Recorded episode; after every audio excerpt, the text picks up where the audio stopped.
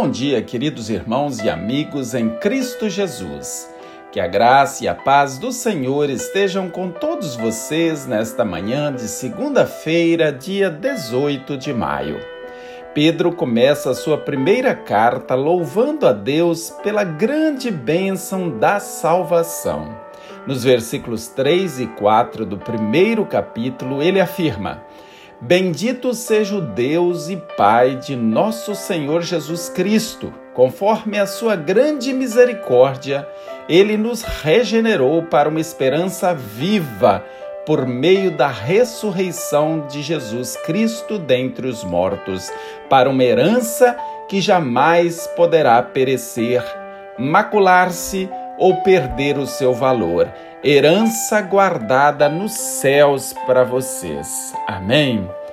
A salvação é obra exclusiva de Deus.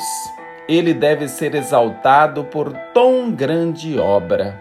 Somos salvos não por aquilo que fazemos ou deixamos de fazer, mas por aquilo que Jesus Cristo fez na cruz por nós. Todo mérito é dele. Portanto, toda honra e glória e louvor e adoração somente a Ele. Antes de apresentarmos nossas dores, nossas lutas, nossas lágrimas e nossas perdas neste mundo, devemos levantar os olhos ao céu e exaltar aquele que nos amou e providenciou todas as coisas para a nossa salvação.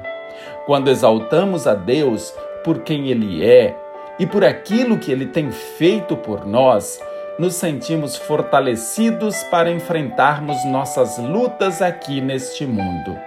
Ele, pela sua grande misericórdia e graça, fez a obra completa, nos concedendo a vida eterna nos céus.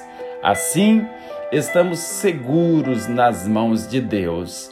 E venha o que vier, e haja o que houver no final, estaremos na presença de Deus por toda a eternidade.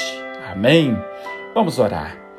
Muito obrigado, Senhor, pela tua maravilhosa graça que nos alcançou e nos salvou. Obrigado, porque, mesmo em meio às lutas dessa vida, podemos desfrutar da paz e da serenidade que vem da certeza da salvação eterna em Cristo Jesus.